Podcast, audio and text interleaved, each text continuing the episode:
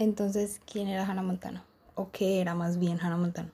Y dudo que quienes le hayan hecho clic al episodio, estén aquí escuchando el episodio, eh, no sepan qué fue Hannah Montana. O hayan escuchado alguna vez de Hannah Montana o Miley Cyrus en su vida, pero bueno. Básicamente van, fue un original de Disney em, que duró desde el 2006 hasta el 2011, unas cuatro temporadas. Eh, uno de los, diría yo, o más bien el acto más exitoso de nuestra generación eh, que salió pues de esa cadena, de esa network que es Disney y se enfocaba como en la vida doble que vivía Miley Stewart, eh, una adolescente, mientras era como una estrella pop, que era su alter ego Hannah Montana, con una peluca rubia. básicamente, no sé, de lo que quiero hablar es como Miley Cyrus, de verdad. Y por esa misma razón, Miley Cyrus mucho tiempo fue como la reina de la network, de verdad que fue como la máquina de hacer dinero de Disney. Y me atrevería a decir que también como una de las princesas Disney del momento. O sea, las niñas no querían ser eh, princesas, querían ser Hannah Montana. Y, y pues nada, también tuvo sus giras, eh, su DVD, su película, su película 3D, en medio de los tours que hacía por Norteamérica y creo que llegó a tener uno en Europa. Eh, también se, se cambiaba la película, la película, se cambiaba la peluca y se cambiaba el vestuario para darte lo mejor de dos mundos en vivo y en directo. Y, y pues nada, todo esto empezó cuando tenía como 13 años y así la gente igual como que cuestionaba como sus logros y lo que había alcanzado junto a Hannah Montana. Pero pues eso es otro cuento y eso es misoginia. Eh, digamos que digamos que más que cosas que criticar hacia Hannah Montana tengo como mucho que resaltar. Em, yo creo que es porque me trae mucho confort y como mucha nostalgia de mi niñez. Eh, como supongo que la mayoría de ustedes también. Eh, sin embargo, tengo que admitir que los hombres, como la sitcom, de verdad eran como quienes mantenían a flote eh, la línea de tiempo y como que el hecho de que el programa tuviera sentido. No sé, como que si, sin ellos no hubiera sido tan exitoso como fue eh, a mis ojos, como yo lo veo.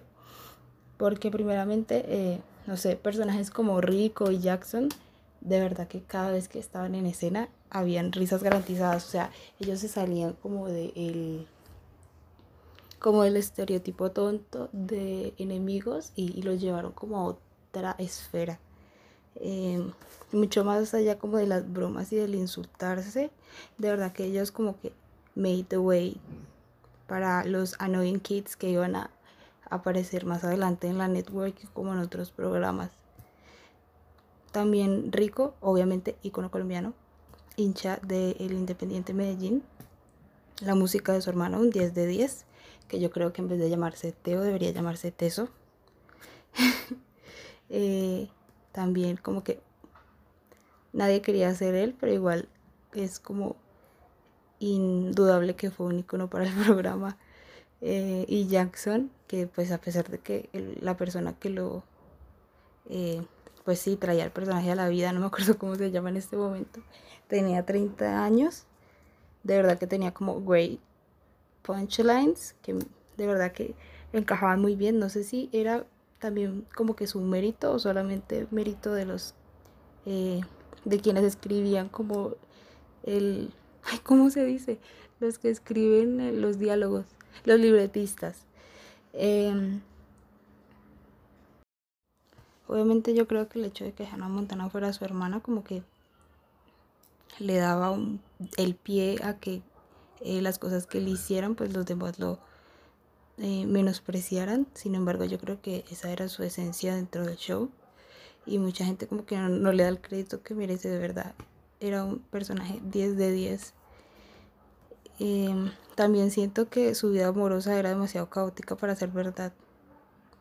Y Y bueno, estoy como casi segura de que sí consiguió novio al final, pero la verdad no lo recuerdo. Em, sin embargo, creo que también esa era como una parte de, de el humor, supongo que querían meter ahí, pero nunca me terminó de convencer. También está Oliver, que, eh, bueno, interpretado por Michel Muso. También siento que fue un 10 de 10, un amigo, un amigo wow, eh, que se veía muy lindo con Lily. Yo no sé por qué mucha gente no le gustaba que eh, la idea de que Lily y Oliver estuvieran juntos. La verdad es que me parecía que, pues sí, estaban muy bien y tampoco como que rozaban las líneas de, de como inapropiado, tal vez que fuera como incómodo entre ellos. Estuvo muy bien, muy bien pensado.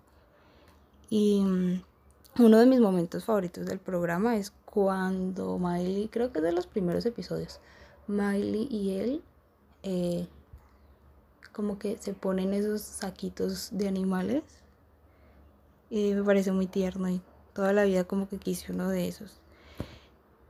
Entonces, no sé, esas son como mis razones para de verdad decir que los hombres del programa eran como de verdad el alivio cómico del programa y como lo mejor que había.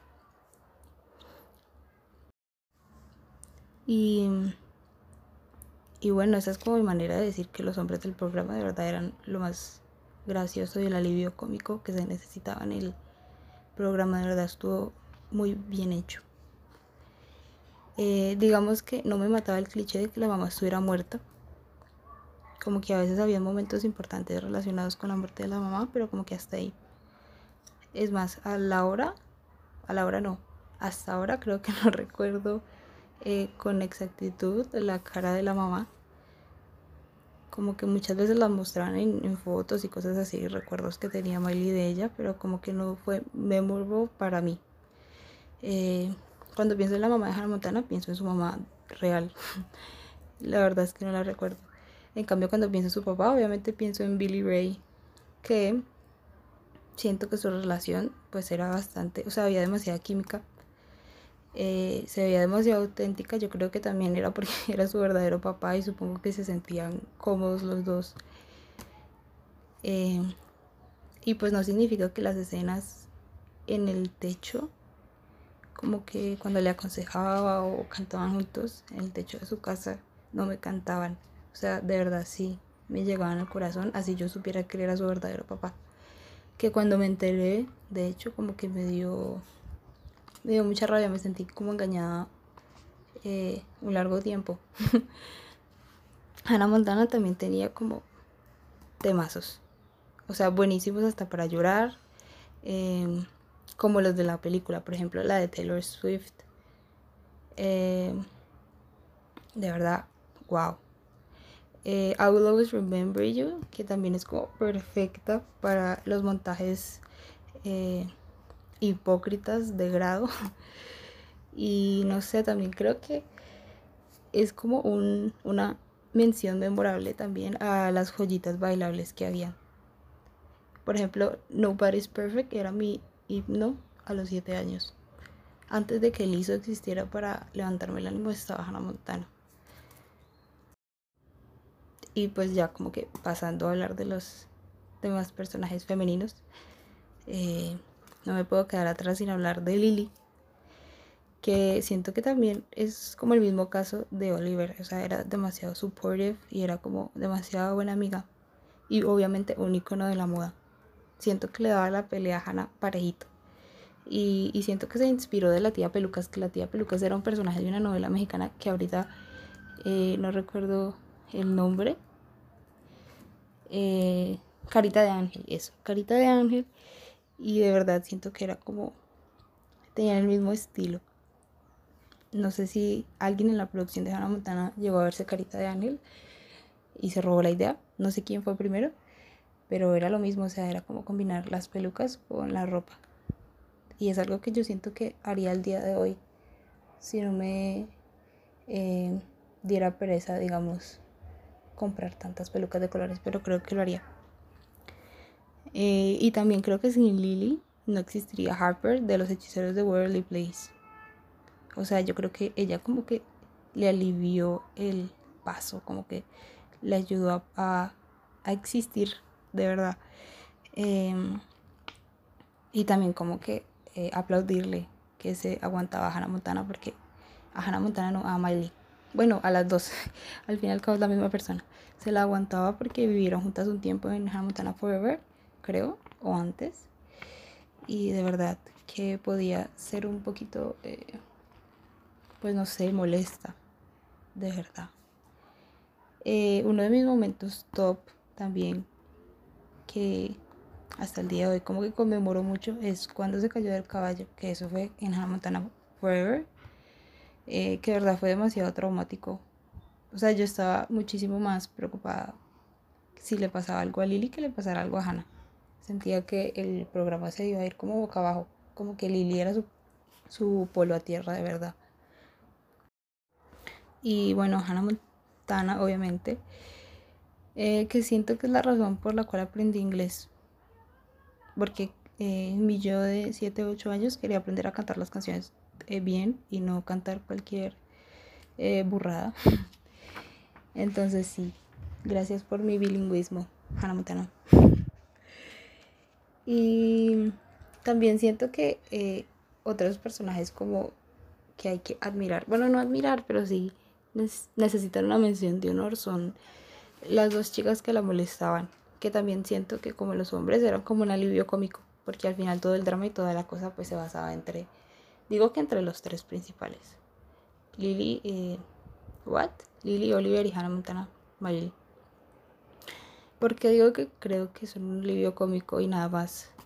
Porque simplemente era la brutica, que es como que la que también sale en Cam Rock, em, cantando hasta la vista. Y que ahora está como en TikTok y está embarazada y de verdad la adoro. Me cae mil veces mejor ahora. Eh, y estaba la otra, que la verdad creo que se llamaba Amber, em, que siento que fue la primera vez que vi como una chica negra en televisión que no estaba como dentro de lo estereotipado, pues lo estereotipado gringo también. Y, y para mí era como choqueante, la verdad, no malo, sino choqueante. Y ya de ella pues no tengo nada más que decir. También estaba el icono Dolly Parton, que era su madrina también en la vida real, que es otra razón por la que creo que su conexión era bastante auténtica y como bastante, pues sí, era creíble.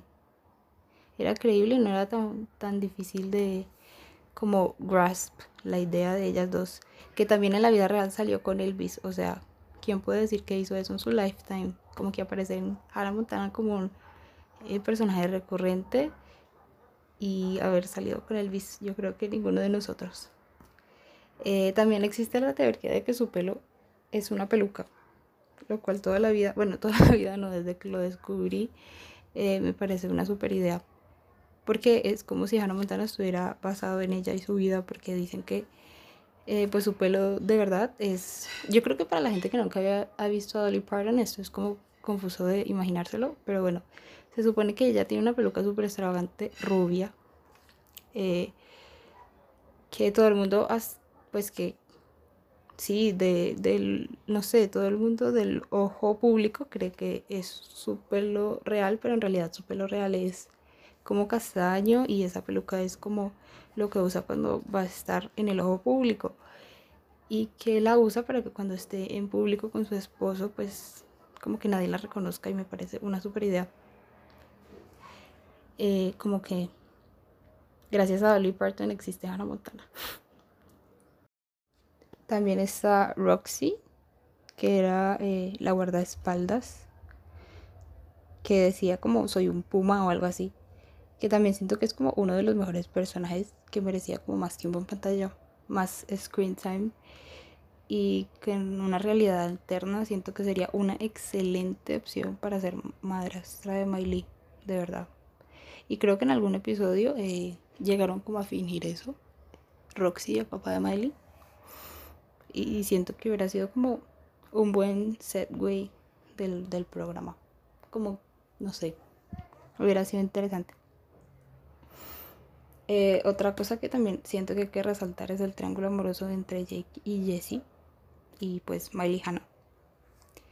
Porque siento que el que era Team Jake era de verdad alguien estúpido. O sea, el man le fue infiel. Y, y pues la verdad es que le doy un 2 de 10 porque nunca le sirvió a Miley para crecer. O sea, no le aportó nada, sino como puro heartbreak, de verdad. Eh, en cambio, Jesse, sí siento que es el que es, porque, por ejemplo, cuando le dijo que siempre supo que ella era Miley y Hannah, o sea, que eran las dos al mismo tiempo, por sus ojos hermosos y cosas así, eh, de verdad algo en mí cambió.